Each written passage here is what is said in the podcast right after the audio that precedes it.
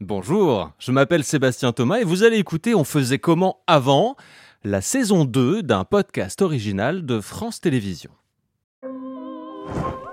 Ce sera le 26 juillet prochain. Quelque part dans Paris, au terme d'un relais de plusieurs mois et qu'il l'aura vu se passer de bras en bras, une flamme embrasera une vasque. Et alors le monde saura que les Jeux olympiques ont officiellement débuté à Paris, un siècle après les précédents et 130 ans après qu'un baron français les a remis au goût du jour. Car ces Jeux olympiques modernes se veulent les lointains héritiers d'autres Jeux plus anciens, beaucoup plus anciens, puisque les premières traces remontent au VIe siècle avant Jésus-Christ. Organisés déjà tous les quatre ans dans le sanctuaire d'Olympie, ces concours antiques voyaient s'affronter la fine fleur du monde grec. Il faut les imaginer, ces athlètes, totalement nus, rivalisant de force et d'adresse dans des épreuves qui pour certaines existent encore. Et à l'époque, on le verra, l'important ce n'était pas de participer, mais bien de gagner. De gagner quoi au fait? Et, concrètement à quoi ressemblaient-elles ces épreuves? Comment s'y préparait-on? Et pourquoi d'ailleurs étaient-ils tout nus les athlètes? Combien de spectateurs? Pourquoi le marathon? Et qui était ce Milon de Croton, champion illustre, qui, vous verrez, ferait passer Usain Bolt pour un petit joueur? Autant de questions et bien d'autres auxquelles mon invité Jean-Manuel Roubinou a accepté de répondre. Il est un spécialiste du sport antique, maître de conférences à l'Université de Rennes et l'auteur, entre autres, d'une histoire de la boxe antique intitulée À point fermé, qui a paru aux presses universitaires de France en 2022. Bonjour Jean-Manuel Roubinou. Bonjour. Merci d'avoir accepté notre invitation. Euh, déjà, je vous propose peut-être de poser les bases, parce que quand on a préparé cet épisode et que je vous ai dit bonjour, je voudrais parler des Jeux olympiques antiques, vous m'avez dit, par contre, on n'a pas le droit trop de dire Jeux olympiques antiques. Pourquoi?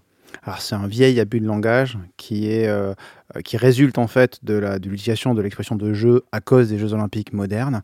Euh, mais de fait, les, concours dans l'Antiquité ne sont pas pensés comme des jeux.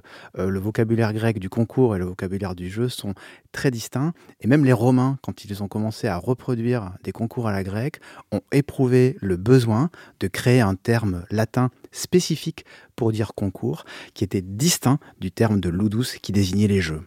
Alors on essaiera de parler de concours olympique. Et le terme olympique nous renvoie à ce sanctuaire d'Olympie qui dépend, je crois, d'une cité qui s'appelle elle-même Élis.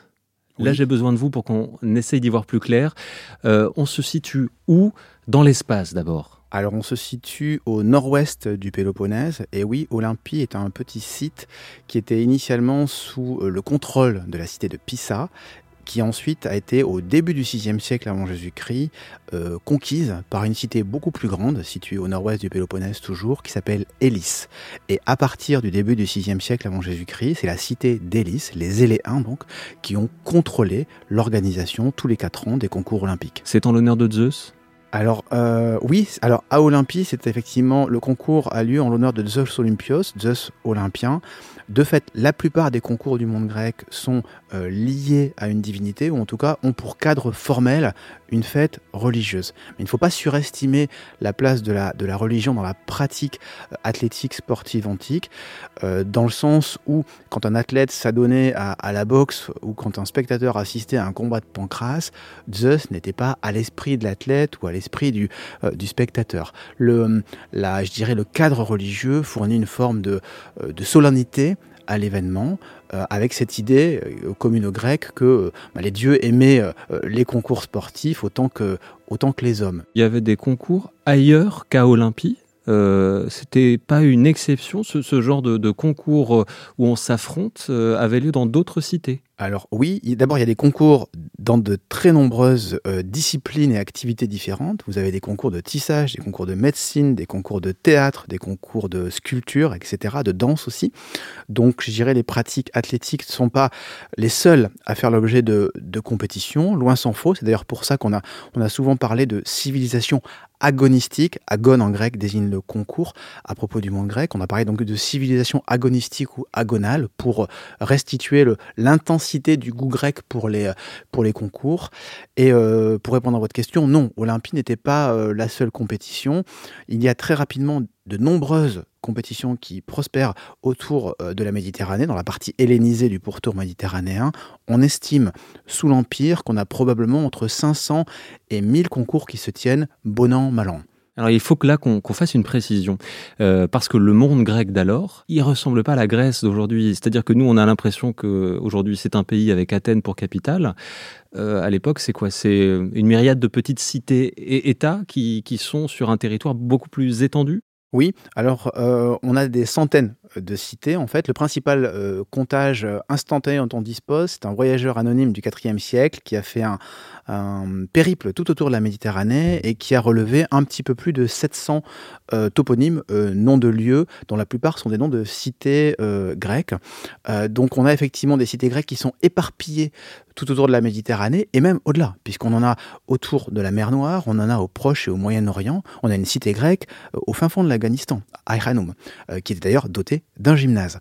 Euh, donc, le, je dirais, le, le, monde grec, en fait, c'est d'une certaine manière le monde qui est euh, hellénisé qui a été pénétré par la culture grecque et qui, a, euh, qui s'est organisé à travers des communautés qui vivaient en cité, avec donc des agoras, des théâtres, des assemblées, des gymnases et des stades. Et des échanges entre eux, commerciaux essentiellement, mais peut-être pas que.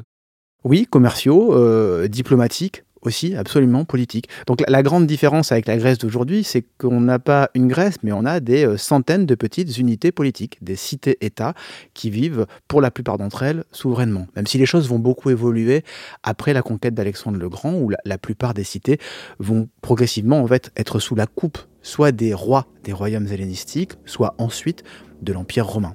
Et alors, qu'est-ce qui fait que aujourd'hui, on se souvient d'Olympie, de ces concours euh, olympiques. Ils avaient une place particulière dans le monde grec, ils étaient plus connus que les autres? Oui, ils sont euh, perçus comme les plus anciens euh, et donc les plus prestigieux à ce titre-là. Et puis il y a un deuxième élément qui a contribué à leur prestige, et un troisième peut-être. Le deuxième, c'est leur rythme. Ils ont lieu tous les quatre ans. de même que les concours pithiques, qui sont peut-être le deuxième on Pourquoi tous les quatre ans? Pourquoi tous les quatre ans? Ça crée de la rareté ça crée la rareté. Et puis, euh, ils ont lieu tous les 4 ans, ils sont très anciens, et les vainqueurs des différentes épreuves ne reçoivent en tout et pour tout qu'une couronne euh, végétale. Et autrement dit, le prix est symbolique. On ne vient à Olympie que pour euh, la gloire de la victoire, pour rechercher la gloire de la victoire, même si cela engendre ensuite des, ce qu'on appellerait aujourd'hui des bénéfices financiers secondaires, puisque quand on rentre dans sa cité d'origine, on va recevoir parce qu'on est devenu champion olympique, un certain nombre de privilèges.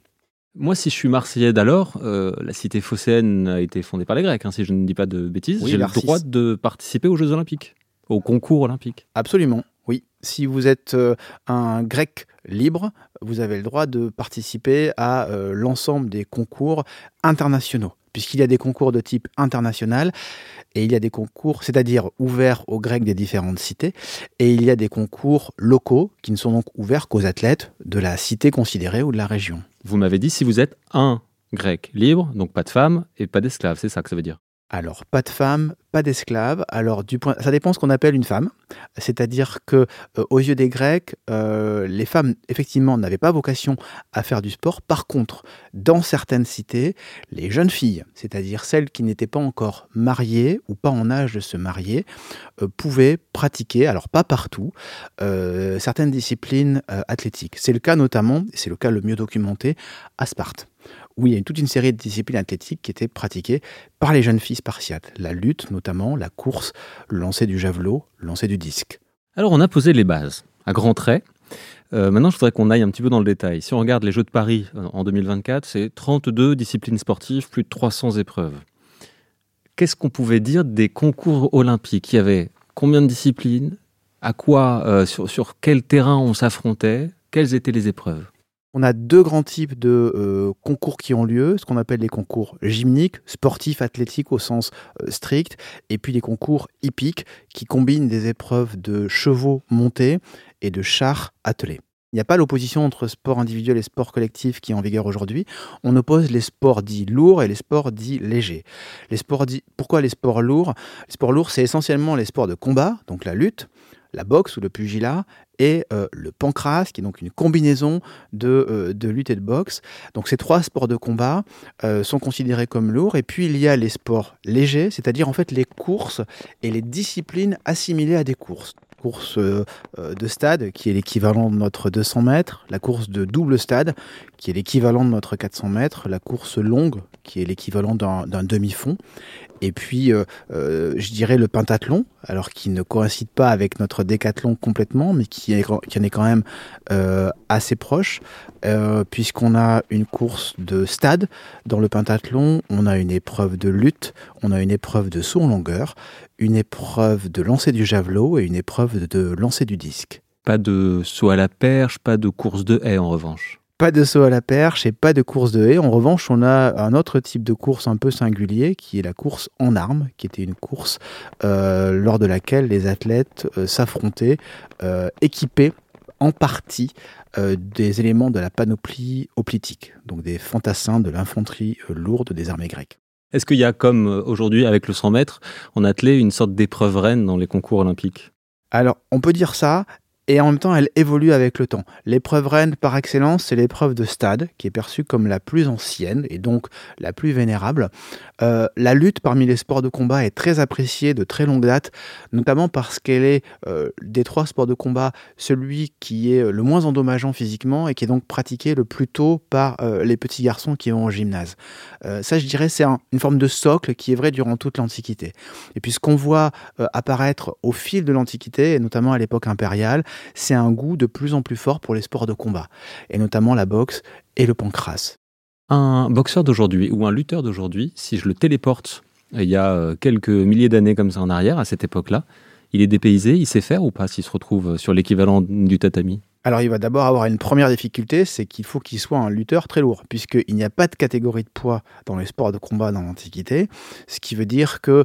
Euh, les, poids mouches, ils vont pas passer un bon moment. C'est ça, voilà, quelqu'un de 60 kg passera un moment difficile face à quelqu'un de 120, en tout cas très probablement, sauf euh, qualité de vélocité absolument exceptionnelle. Il faudra qu'il se mette tout nu?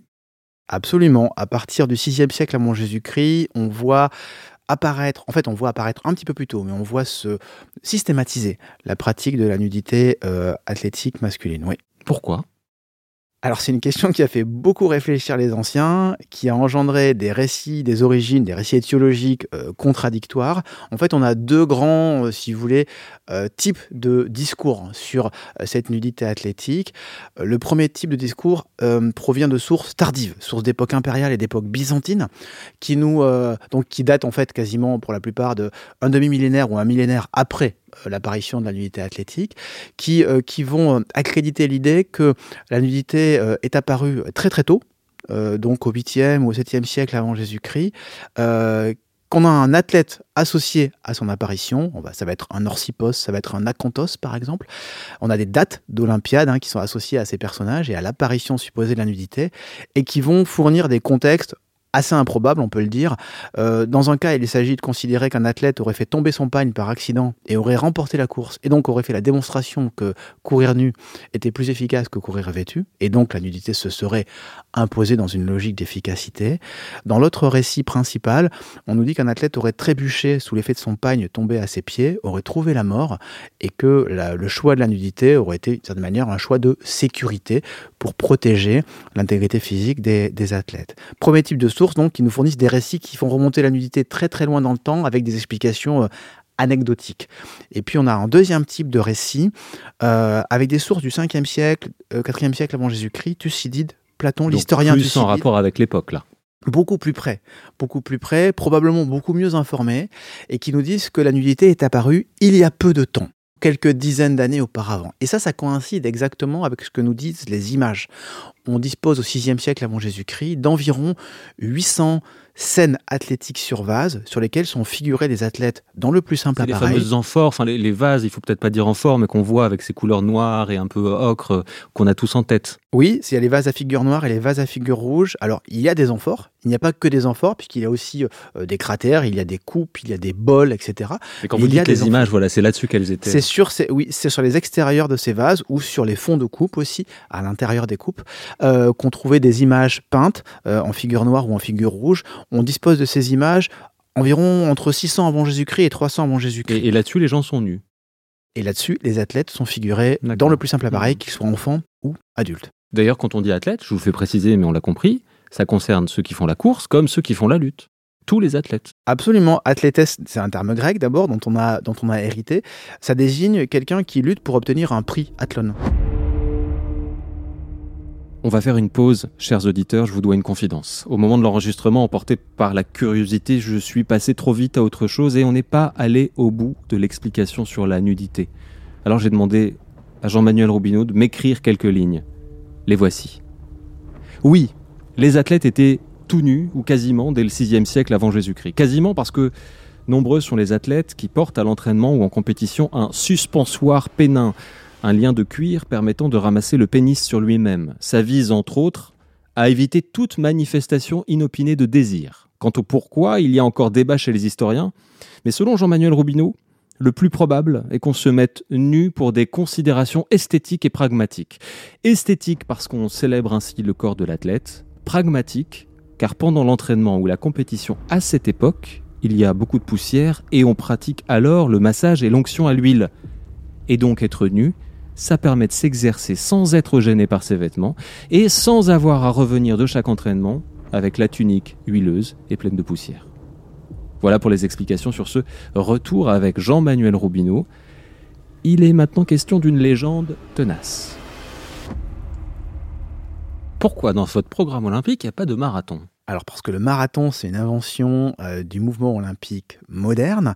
Euh, marathon, c'est un site, c'est une euh, petite communauté au nord-est d'Athènes, une plaine aussi, dans laquelle a eu lieu une bataille durant la première guerre médique en 490.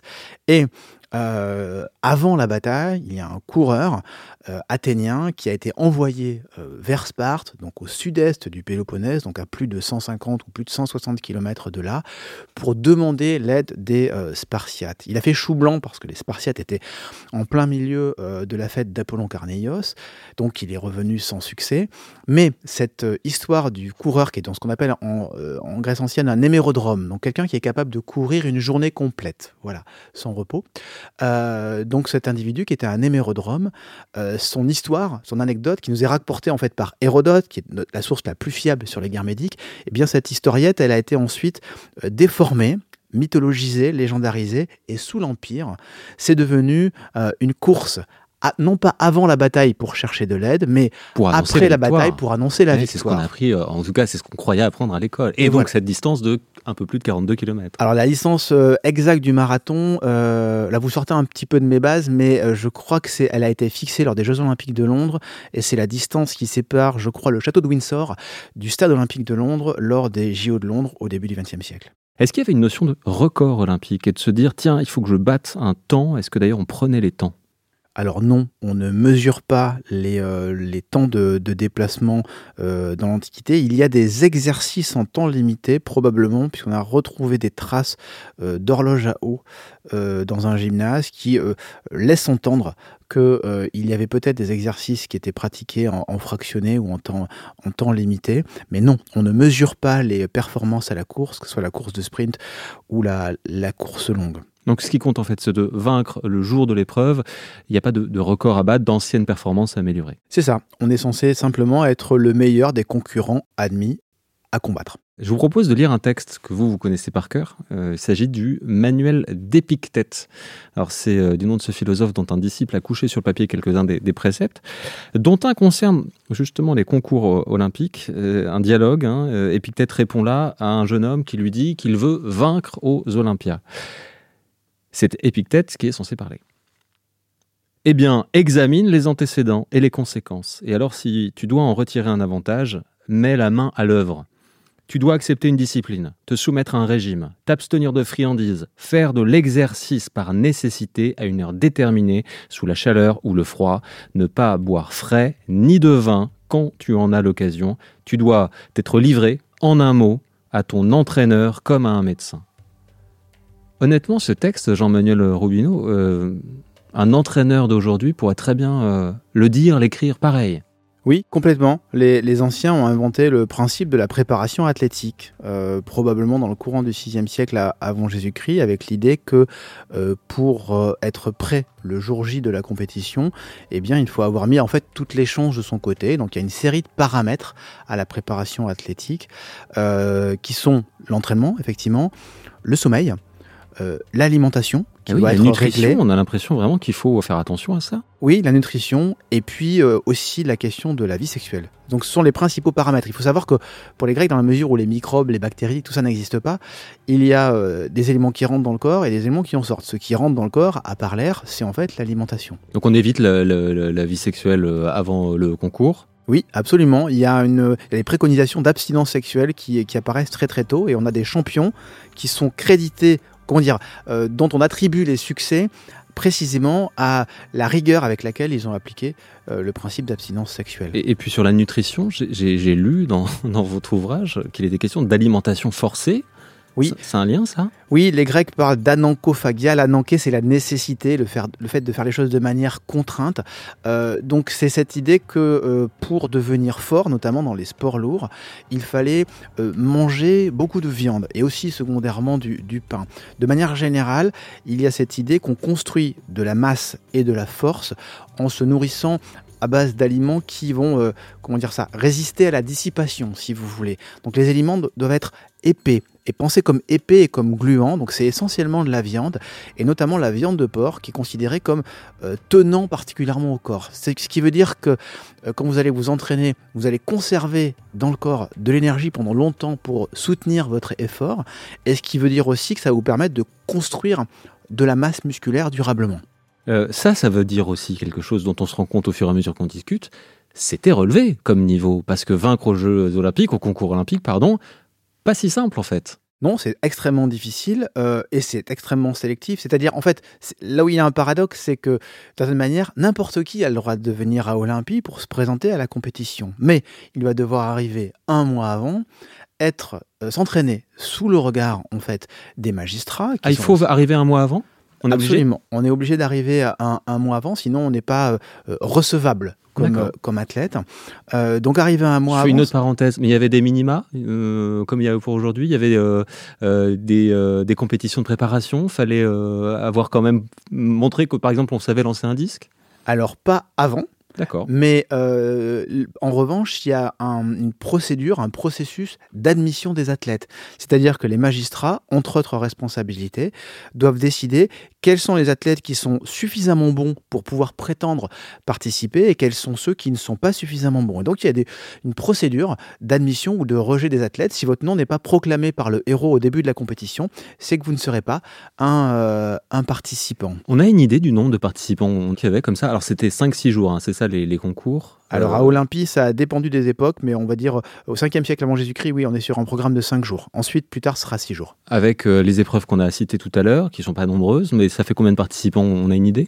Oui, alors on a quelques chiffres. Ce, ce- ce qu'on voit en fait, c'est au-delà du cas olympique. C'est-à-dire qu'à Olympie et dans les autres concours majeurs, les la concours Pythique, Ismique, Néméa, les, les grands concours panhelléniques très prestigieux, Quand on dit panhellénique, c'est euh, dans le monde grec. ça veut dire les concours ouverts à des euh, athlètes issus de toutes les cités grecques, sans limitation euh, géographique.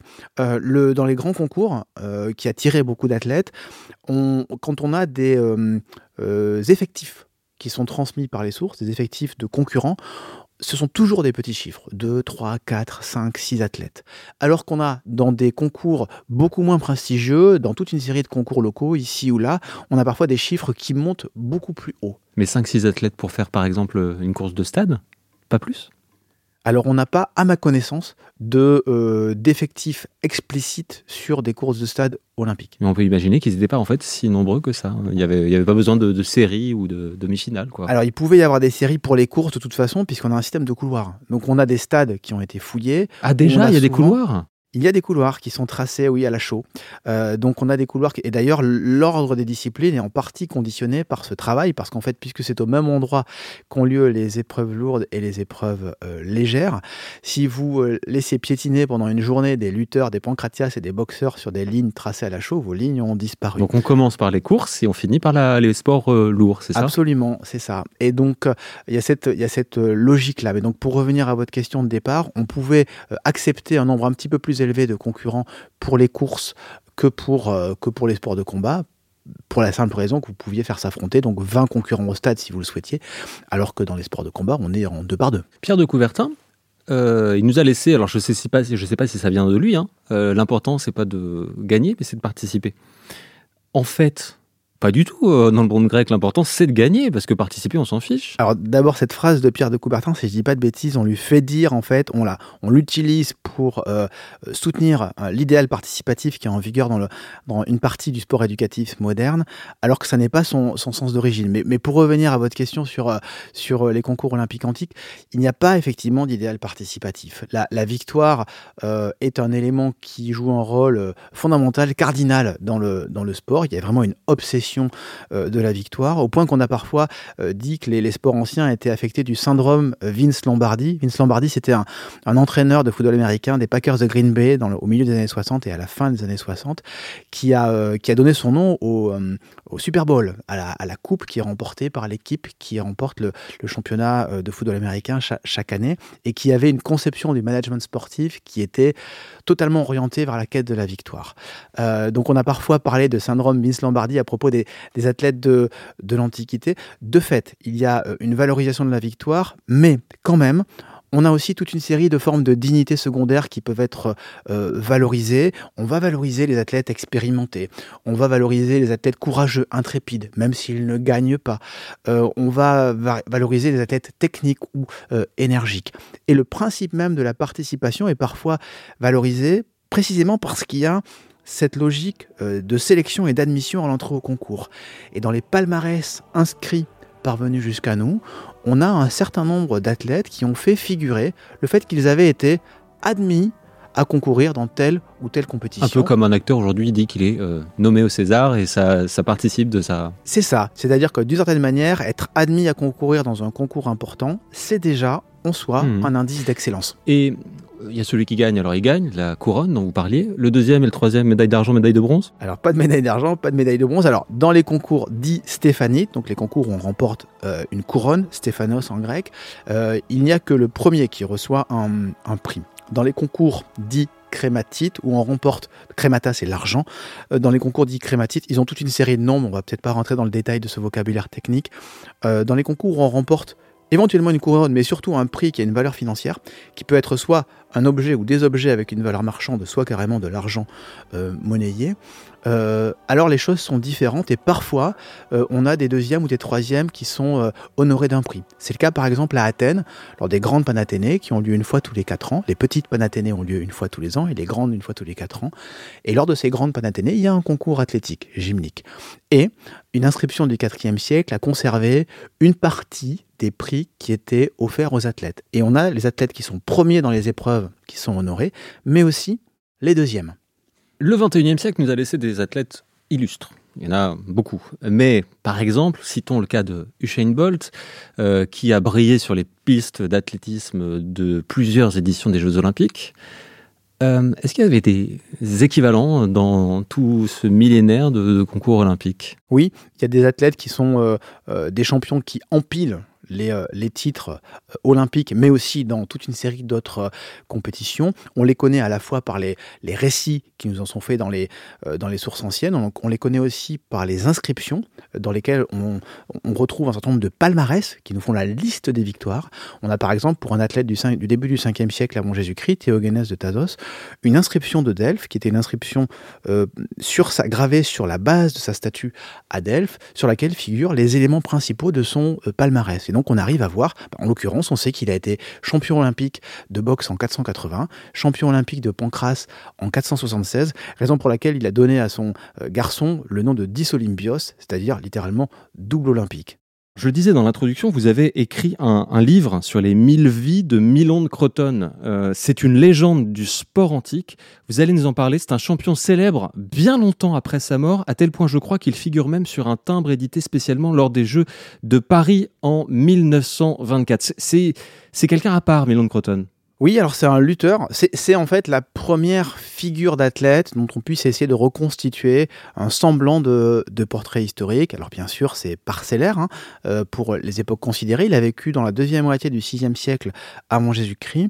Il a été euh, sept fois champion olympique, une fois en qualité d'enfant, six fois en qualité euh, d'adulte. Les enfants pouvaient aussi participer au jeu? Oui, il y a absolument les garçons enfants pouvaient participer au, euh, au, concours. Alors selon les concours et selon les époques, les catégories enfantines varient. À Olympie, ça n'a pas bougé. Durant toute l'Antiquité, il y a une catégorie dite des garçons qui en gros commence quand vous avez l'âge de 12 ans et euh, donc vous sortez quand vous avez 18 ans ou quand vous êtes en train d'atteindre votre 18e année. Donc Milan de Croton, champion olympique junior, si on peut dire. C'est ça. Et puis ensuite, champion olympique de lutte adulte. Et puis il est passé à la postérité aussi pour une série d'autres raisons. Il a été à la tête de l'armée euh, de sa cité, donc Croton, qui est une cité grecque euh, d'Italie du Sud, hein, de Calabre, dans la guerre qu'il a opposée à la cité voisine de Sybaris en 511-510 avant Jésus-Christ. Et donc il a fait partie de ces athlètes qui ont combiné euh, des exploits euh, athlétiques et des exploits militaires. En commençant cet entretien, vous nous disiez n'importe quel grec libre peut participer, mais plus on avance, plus je me dis il devait finalement y avoir presque des athlètes, euh, des sportifs professionnels comme ceux qu'on connaît aujourd'hui en fait. Quand on voit la difficulté des concours, quand on imagine aussi les difficultés peut-être logistiques, parce qu'il faut y aller, il faut se déplacer, il devait y avoir des, professionnels. Ah oui, absolument. en tout cas, on peut gagner de l'argent assez tôt dans, euh, je dirais, euh, le monde athlétique. C'est très difficile de dire à partir de quelle date il y a suffisamment de concours disponibles pour pouvoir fabriquer des carrières à, temps plein. Mais en tout cas, ça survient euh, assez tôt et on a tous les indices de l'existence d'individus qui se pensent comme des professionnels. On a des syndicats, des guildes athlétiques qui négocient âprement leurs droits hein, pour savoir s'ils ont droit à une pension ou pas, quels sont, je dirais, les bénéfices qu'ils peuvent avoir quand ils sont sur le site d'une, compétition, etc. Euh, quand on a des documents, euh, par exemple des souscriptions publiques, où un individu va contribuer, je ne sais pas, à l'érection d'un monument, et qu'on indique les métiers de tous les souscripteurs, vous avez des individus qui vont indiquer un tel athlète, un tel boxeur. C'est le cas par exemple à Aphrodisias au IVe siècle après Jésus-Christ. Donc on a des individus qui vivent du sport, très clairement, et on a des individus qui vont se prévaloir de cette identité socio-professionnelle. Quel serait l'équivalent de faire aujourd'hui la une du journal de l'équipe pour une performance exceptionnelle? C'est difficile de répondre à cette question. En fait, ce qui, se passe, si vous voulez, c'est que la manière dont l'information circule, enfin, l'information circule au plus vite, précisément quand elle est diffusée à partir des lieux des grandes compétitions. On, le voit d'ailleurs au-delà du phénomène sportif avec les, euh, les sculpteurs, les peintres, les philosophes, les historiens qui se rendent sur le lieu des compétitions quand elles ont lieu pour faire des lectures publiques. Parce que c'est un lieu en fait où il y a tellement de monde que le savoir se diffuse. C'est ça, il y a une hmm. convergence de spectateurs qui viennent d'un peu partout du pourtour méditerranéen, d'athlètes et de spectateurs et d'entraîneurs et de membres de la famille, qui font qu'ensuite, quand tous ces, toutes ces personnes repartent dans leur style d'origine, eh bien, elles repartent effectivement avec, des souvenirs, mais aussi avec des informations. Mais attendez, il y, a tant de monde que ça? On, peut imaginer, si on prend les concours d'Olympie, de, par exemple, euh, au fait de leur gloire, il y a combien de personnes qui viennent juste voir? Oui, alors c'est compliqué parce qu'en fait, l'évaluation du nombre de personnes qu'on peut faire tenir sur les talus, euh, du, des, sur les deux talus qui, font, euh, qui bordent la piste du stade d'Olympie fait l'objet de, de discussions, mais en fonction des stades, en fonction des lieux, en fonction des époques, ça se compte en dizaines de milliers ou en plusieurs dizaines. Ça peut monter jusqu'à plusieurs dizaines de milliers. Impressionnant. Et alors aujourd'hui, par exemple, quand euh, il y a des épreuves, on sait que les Finlandais sont très bons au javelot, euh, on sait que les Kenyans ou les Éthiopiens sont très bons en course à pied. Est-ce qu'à l'époque euh, de ces luttes entre les cités grecques, il y avait l'équivalent? Alors il y a parfois des, des cités qui effectivement semblent très performantes, moins dans une discipline particulière qu'à une époque particulière. Il y a des moments où on observe beaucoup de vainqueurs spartiates, il y a des moments où on observe beaucoup de vainqueurs, vainqueurs pardon, issus de la cité de Crotone, comme Milon, comme Phylos de Crotone, comme Astylos de, euh, de Crotone par exemple. Donc il y a des, il y a des effets comme ça d'entraînement euh, pendant quelques décennies parfois et des poches de performance dans une cité ou une autre. Oui. Pardonnez vraiment mon anachronisme, mais je pense aux auditeurs marseillais euh, qui sont à jamais les premiers en, en, football. ils étaient bons les Phocéens ou pas? Pas spécialement. Je suis désolé pour vos auditeurs euh, marseillais. Au moment où nous enregistrons cet épisode, Jean-Manuel Robineau, la flamme olympique à Paris n'est pas encore allumée. Elle le sera le 16 avril 2024 dans un rituel, j'ai été voir sur le site de Paris 2024, qui respecte, nous dit-on, une tradition antique à l'aide des rayons du soleil dans le sanctuaire d'Olympie. Mais vous ne nous en avez pas parlé euh, encore. Qu'est-ce que c'est que cette histoire? Non, alors le, la, on s'éloigne encore une fois de, mes bases parce qu'on parle de l'histoire de la flamme olympique euh, moderne, mais euh, je dirais que ce rituel résulte probablement d'une part du fait qu'il y a des foyers dans beaucoup de sanctuaires du, monde grec qui sont effectivement euh, allumés pour des raisons et dans des cadres rituels, et que par ailleurs on avait certaine manière, le seul sport collectif euh, en vigueur dans le monde grec, c'était ce qu'on appelait les courses au flambeau. Et de fait, la course de la flamme olympique est une forme de euh, prolongement euh, lointain de, la pratique des lampadédromies, donc des courses au flambeau par équipe en relais de jeunes hommes. Les, les concours olympiques, ils ont duré comme ça pendant 1000 ans en tout. Qu'est-ce qui explique qu'à un moment, après Jésus-Christ, tombe en désuétude? Alors c'est un phénomène qui, euh, qui a fait l'objet d'explications euh, euh, assez différentes. Qui a, les explications récentes sont très différentes de celles qui étaient en vigueur jusqu'à il y a peu de temps. On a longtemps cru que c'était le résultat d'une décision impériale romaine, d'un édit de Théodose Ier à la fin du IVe siècle. Enfin, moi j'ai lu ça, j'ai appris ça, je crois, qui mettait fin au culte païen. Donc hop, c'était fini les Jeux Olympiques. C'est ça. L'idée de départ de cette hypothèse était que d'une certaine manière il y aurait eu une évolution des, des sensibilités religieuses, un, un christianisme euh, de plus en plus dominateur qui aurait empêché euh, les concours comme des euh, expressions du, du paganisme. on s'est rendu compte à l'examen de la documentation du bas empire, donc de la fin de l'Antiquité, que les choses n'ont pas fonctionné comme ça du tout.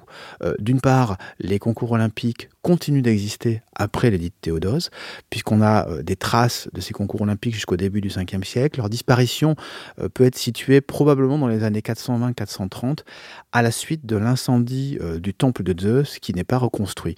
Et on est donc sous le règne du petit-fils de Théodose Ier, qui s'appelle Théodose II. Mais ça, ça ne concerne que le cas des concours olympiques. Encore une fois, il y a des, des centaines de concours à l'échelle du pourtour méditerranéen et d'une région à l'autre, le moment où les concours et la pratique athlétique de manière générale dans les gymnases s'est éteinte, euh, s'est fait à un, rythme propre euh, à chaque endroit, à chaque région. Euh, et on, sait par exemple que à Antioche de Syrie, des concours olympiques, donc imités des concours olympiques d'Olympie, des Olympiades Antioche de Syrie continuent d'être organisées au tout début du VIe siècle après Jésus-Christ. Donc quasiment 100 ans après la disparition des, des concours olympiques à Olympie.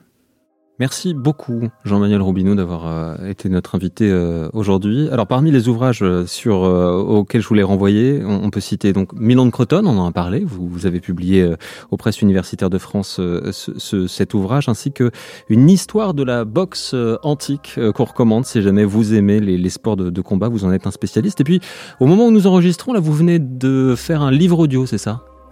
Hier et aujourd'hui un ouvrage, un livre audio euh, consacré à l'histoire du sport antique. Et qui sortira au début de l'année 2024. 2024, année euh, olympique. Euh, merci beaucoup. Merci à vous. Vous venez d'écouter On faisait comment avant, podcast original de France Télévisions, réalisation Arnaud Pacari, musique originale Antonin Fajan. À très bientôt.